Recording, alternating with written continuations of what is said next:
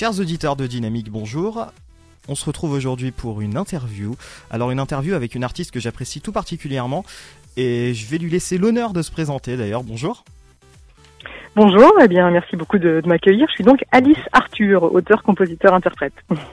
Alors auteur, compositeur et interprète, euh, qu'est-ce que vous composez Dans quel style de musique, dans quel style de répertoire même vous composez? Je dirais que je fais de la, chanson française, euh, un petit peu pop.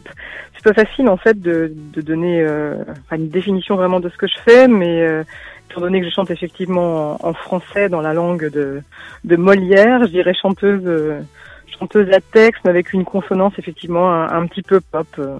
Oui, c'est comme ça que je pourrais le définir.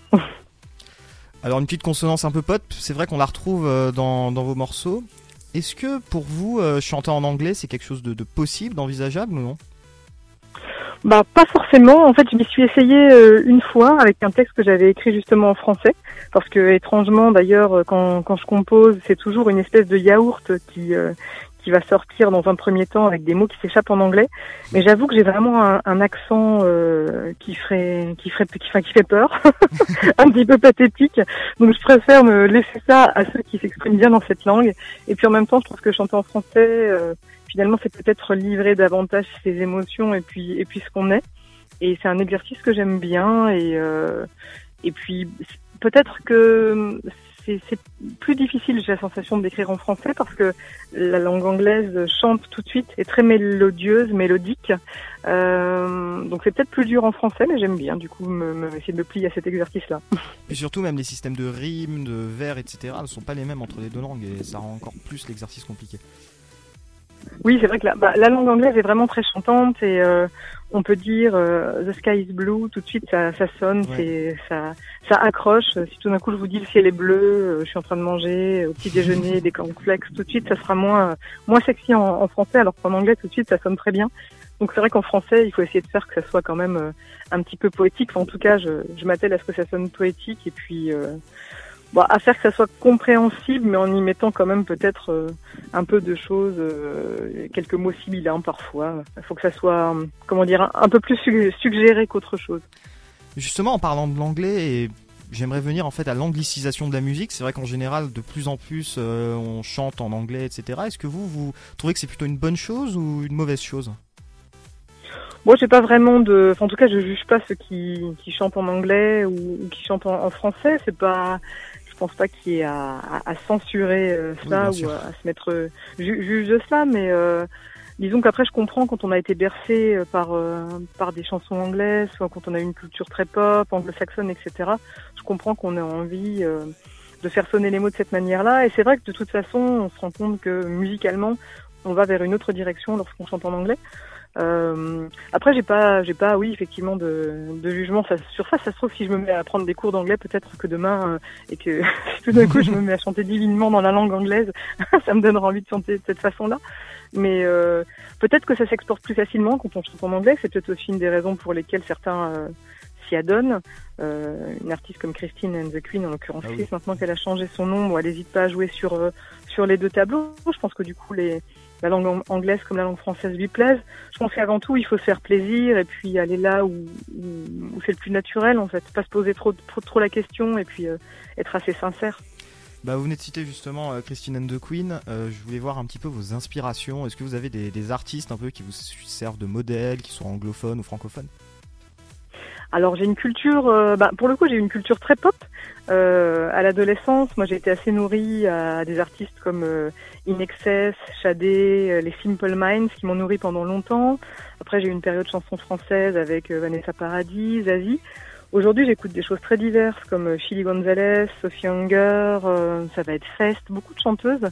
ou, ou, encore des artistes comme James Blake, etc. C'est très divers, aussi bien du jazz, du rock de la pop. Euh, et, c'est vrai que je me nourris de tout. Il y a guère que, que finalement peut-être le, le, hardcore qui, qui est un, un, genre avec lequel j'ai un peu de mal. Mais euh, en tout cas, j'écoute beaucoup de musique. Ça m'a toujours beaucoup nourri. Euh, je suis toujours, je toujours allée écouter beaucoup de concerts et ça a toujours été vital en fait pour moi. Je pense que sans musique, je serais euh, une vieille pâquerette euh, toute flétrie.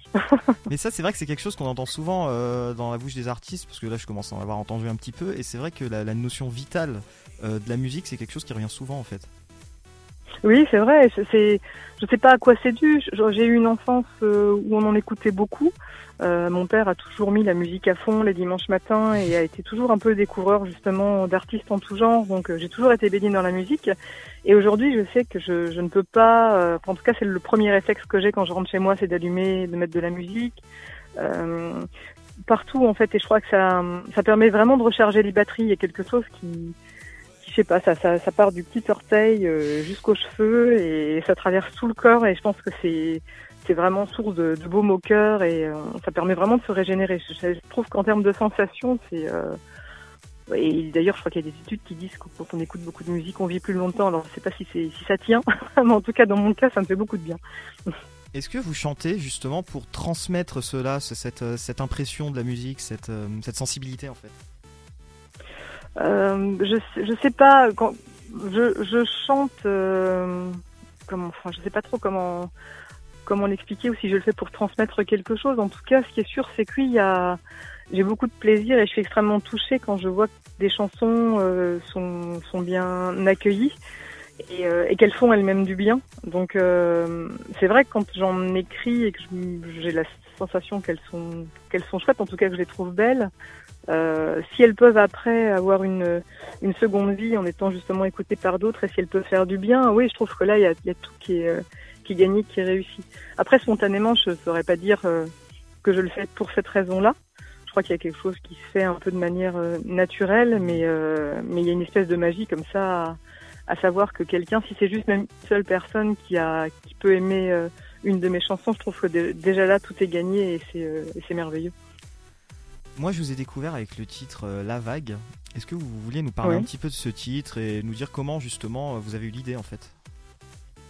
Alors, ça part toujours, en tout cas en termes de composition, je pars toujours de la musique en, premier lieu, c'est-à-dire je prends ma, ma, guitare ou je suis au clavier, et puis de là, il y a une espèce de succession d'accords qui, qui s'enchaînent. Euh, sur ces accords naissent, euh, naît une ligne de chant. Euh, donc ça va être une espèce de yaourt et puis il y a des mots qui s'échappent. Alors je me souviens plus sur cette celle-ci exactement. Je crois que j'ai commencé en fait la chanson en disant euh, j'ai vu la vague venir de loin. Oui. Et à partir de là, c'est comme si je tirais sur un fil pour euh, raconter une histoire. Et l'idée c'était vraiment de, de dire, enfin c'est une, une, chanson à la fois d'amour, mais on peut l'appliquer à, à plein d'autres choses, avec une idée de savoir à un moment remettre les compteurs à zéro se remettre en cause pour pouvoir euh, partir sur de nouvelles bases et puis là pouvoir vivre quelque chose vraiment qu'on a envie de vivre et le vivre sereinement. Avec vraiment cette idée de pouvoir euh, à un moment eh bien euh, remettre tout à, à plat, partir à rebours comme je le dis à un moment dans le texte et, et puis voilà aller, aller à, la, à la mer faire quelques pas de danse et, tout ça. Et, ça s'écrit de manière assez instinctive. En fait, ça, va partir d'un mot. Je me dis pas tiens, je vais parler de ci ou je vais parler de ça c'est vraiment des, mots qui s'échappent et à partir de ces mots, en fait, c'est comme si je les cousais euh, ensemble pour raconter quelque chose qui vient là un peu euh, intuitivement. Oui, et puis une belle métaphore justement entre la, mer qui représente et cette vague qui représente la vie en fait, hein, et, euh, et cet instrumental qui est plutôt en fait plutôt pop d'ailleurs, mais sans l'être trop, non? Oui, alors c'est vrai qu'après sur la musique il y a un côté au départ chanson et puis c'est sur l'orchestration. Il y a, je travaille avec Jean-Pascal Beaufort, euh, qui est un, un, super guitariste et puis un, un, grand ingénieur du son et puis Séraphin Palméry. Et puis c'est ensemble, ensemble en fait que ça se construit et que Séraphin va amener par exemple une espèce de son au clavier, on amène des rythmiques, des guitares et puis tout d'un coup il y a cette espèce de, de côté envolé. J'aime beaucoup par exemple ce solo euh, qui a un petit côté d'ailleurs Pink Floyd-esque, pardon, je trouve un petit peu qui est très aérien. Oui. Et euh, c'est vrai qu'il a une petite sonorité pop celui-ci. Euh... Mais là aussi, en fait, on se laisse porter, je pense, par euh, la magie du moment. On cherche des sons, on bricole, et puis tout d'un coup, tac, il y a quelque chose qui nous, qui nous arrête et qui nous appelle, et puis hop, on y va, quoi. Peut-être un petit dernier mot pour conclure cette interview, donner envie à nos auditeurs justement de vous découvrir? Oh là là Comment leur donner envie de me découvrir Bah écoutez, il faut écouter ces chansons-là. C'est vrai que là, j'ai sorti un, premier EP euh, de quatre titres euh, avec des chansons qui, parlent à la fois d'amour, qui parlent beaucoup aussi de, nostalgie, des chansons assez légères, avec cette envie de, oui, faire du bien. C'est de la chanson, c'est euh, je sais pas, c'était difficile de parler de soi et de donner envie aux gens. Écoutez, écoutez, écoutez. J'espère que, que l'interview vous a convaincu et, et qu'en tout cas ça vous fera du bien. Euh, je le souhaite de tout cœur. Bon voilà, alors on, on vous invite vous toutes et vous tous à écouter. Merci beaucoup. Merci à vous, merci infiniment.